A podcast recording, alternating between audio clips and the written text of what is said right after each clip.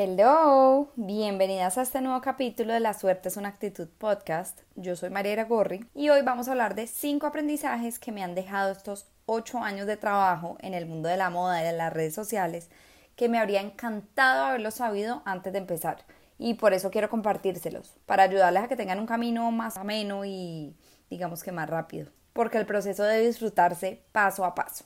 Entonces quiero compartirles estos tips. Para los que no me conocen, les cuento un poquito para contextualizarlos.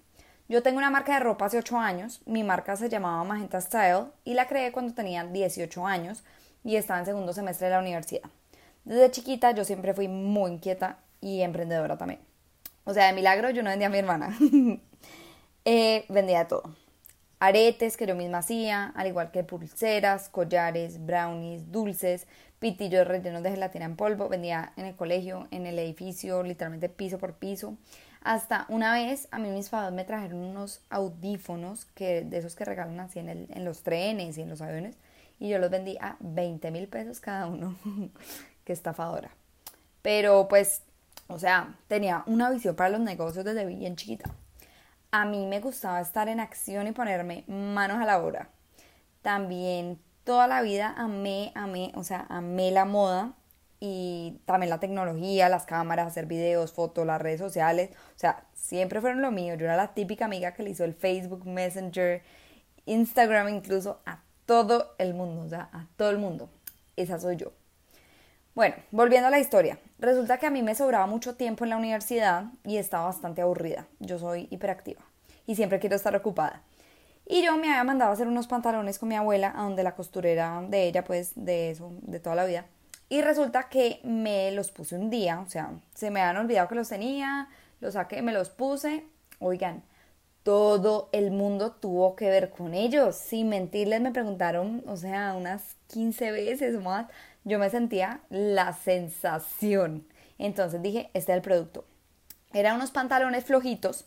Yo los llamaba los Magenta Traveling Pants porque eran muy cómodos, frescos, con telas estampadas divinas. Eh, pues resulta que saqué cinco, los vendí todos en un día. Después otros cinco, lo mismo. Entonces, señores y señores, este era el negocio. Así que creé mi página de Instagram. En ese momento no tenía nombre, entonces se llamaban MA Pants, o sea, mis iniciales. Eh, hasta que encontré el nombre perfecto, que era Magenta Style, porque yo quería vender un estilo de vida que fuera magenta, femenino, glamuroso, viajero, soñador, alegre, y me pareció el nombre perfecto, que digamos que eso es como lo que simboliza ese color. Entonces yo misma le cacharrié, creé el logo, mandé a hacer los empaques, empecé a vender como loca. Aprendí a manejar las redes sociales con la práctica y la experiencia. Eso fue en la época en la que estaban apenas empezando las marcas en las redes sociales. Estamos hablando del 2014, principios de 2014. Vendía pantalones en todas, las, en, en todas partes. Los llevaban para todos lados en el carro. O sea, yo en la bodega del carro mantenía una caja llena de pantalones. Entonces iba y lo llevaba a las casas de mis clientas, a la universidad, hacía showrooms, hacía envíos también a todo el país, incluso a otros países. Hasta que se me creció el chuzo, se me salió de las manos. Entonces abrí una oficina, alquilé una oficina. Pero también se me salió de las manos porque era como difícil uno estar ahí, organizar las citas y todo eso. Entonces, a mí en un diciembre se me metió en la cabeza que quería abrir un almacén. Vean, primero de diciembre cogí el local, lo encontré. 16 de diciembre yo abrí mi primera tienda de magenta. Yo empecé atendiendo la tienda los primeros 15 días. Trabajé como loca ese diciembre. O sea, me acuerdo que hasta me enfermé. Pero me sentía demasiado orgullosa y realizada. O sea, sueño hecho realidad. Después contraté mi primera empleada y poco a poco este sueño fue creciendo hasta que me fui a estudiar a Florencia para mejorar mucho más y poder invertirle como más conocimiento a mi marca, volverla más, digamos, desde una visión más internacional, más global, más de negocio realmente, mm, poder aprender pues de expertos que me parece importante.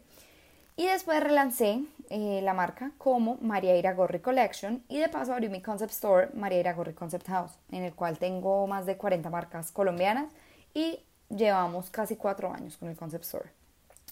Entonces, bueno, vienen los aprendizajes. El primer aprendizaje que quiero compartirles es que es demasiado importante ser constante a pesar de los obstáculos o los planes que hayan, lo que sea. O sea, el camino nunca es perfecto, nunca vas a encontrar un camino perfecto, derecho, directo al éxito. Siempre van a haber diferentes piedritas en el camino que te vas a encontrar, pero si tú los superas y los trabajas, es la única manera de pasar de ser una emprendedora a una empresaria. Y nosotros queremos una empresa de 10, 20, 30, 40 años, no un emprendimiento de unos cuantos meses. Ustedes no saben cuántas personas yo conozco que empezaban súper motivadas con una idea, una marca súper chévere, ni siquiera seis meses les duraban y pues, ¿quién dijo que todo iba a ser perfecto? Nunca nada es perfecto, disfrútense el proceso, sepan que van a haber obstáculos, pero sean constantes, constancia, vamos para largo. Segundo, arriesgarse y no esperar a que todo esté perfecto.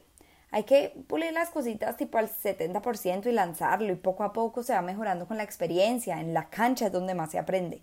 Pero hay que arriesgarse, hay que pensar en grande, hay que confiar en tu intuición. Haz las cosas, hazlo en grande, no tengas miedo, no te frenes ni por el que dirán, ni porque, ay, ¿qué será que va a pasar? Obviamente tampoco seas una loca desmedida que te vas a correr a hacer mil cosas de lo que no puedes, pero si está, digamos, en tus opciones, en tus presupuestos, en todo, arriesgate y hazlo y sueña en grande, en grandísimo, que el límite es el cielo.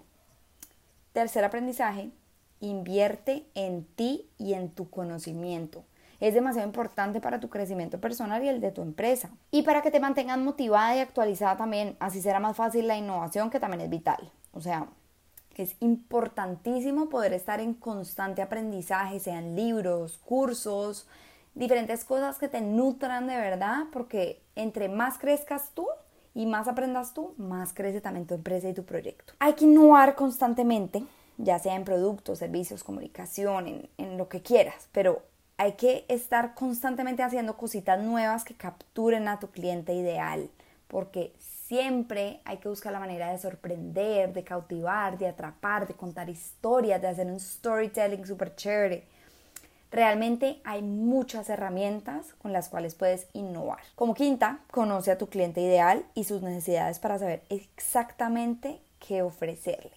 De esta manera va a ser mucho más fácil, no que tú crees algo y que de pronto llega alguien, sino que aprende a ver qué le gusta a tu cliente ideal, qué necesita, qué le hace vibrar, cuáles son sus pasiones, qué hace los fines de semana. Conoce todo este tipo de cosas para poder crear realmente unos productos que diga, wow, no me puedo perder esto. Sexta, delegar. Oigan, es tan importante delegar y contratar un equipo. Uno realmente empieza un emprendimiento y dice, yo puedo con todo, ¿cierto? Yo soy Superman y puedo con todas las áreas de esta empresa. error, uno no puede con todo. Realmente cada persona en el mundo tiene su zona genio y es muy importante que tú puedas delegar según eso y también las necesidades de tu empresa. Repítete esto, no tienes que hacerlo todo tú sola, no eres Superman. Enfócate en lo que eres buena y paga por lo demás. Yo sé que al principio es un poquito más difícil porque uno no tiene tanto presupuesto, pero empieza a sacar el presupuesto para eso y realmente es una parte muy importante. Para tú poder crecer necesitas un equipo, un buen equipo obviamente. Y paga por las mejores personas. Busca una persona en la zona genio de cada cosa de cada área de la empresa y verás que eso te ayudará a dispararte impresionante. Tú necesitas poder enfocarte en lo que eres buena. Si estás haciendo por todos los lados, no vas a poder enfocarte y no vas a poder dar tu 100, 200, 300%. Número 7, mindset. Last but not least. Tu mindset lo es todo. Es vital que tú seas el primero en creer en ti y en tu proyecto. Solo con eso ya tienes un gran porcentaje logrado. Tú tienes que tomar una decisión todos los días. O piensas positivo y eres exitosa, o piensas negativo y no cumples tus sueños. ¿Cuál escoges? Esto se trabaja día a día. Nada más importante que una actitud positiva. Pues es que la suerte realmente es una actitud. Atrévanse a cumplir sus sueños. Siempre piensen, ¿qué es lo peor que puede pasar? Nunca es tan grave. Recuerden que la suerte es una actitud. La suerte siempre va a estar de tu lado solo si tú lo permites. Confía en ti, confía en tu poder, ámate, cree en tus sueños, empodérate, piensa en positivo. Bueno, y estas fueron siete lecciones que yo he aprendido a través de ocho años de muchos aprendizajes, trabajo, experiencias y quería compartírselas porque realmente pienso que puedo aportar un granito de arena en sus procesos de emprender y creo que pueden ayudarlos un poquito a que el camino se sienta más rico, más ameno, más feliz, más suave. Fácil no es, fácil nunca es, pero es que lo que es fácil nunca trae tantos beneficios, nunca trae tanta felicidad.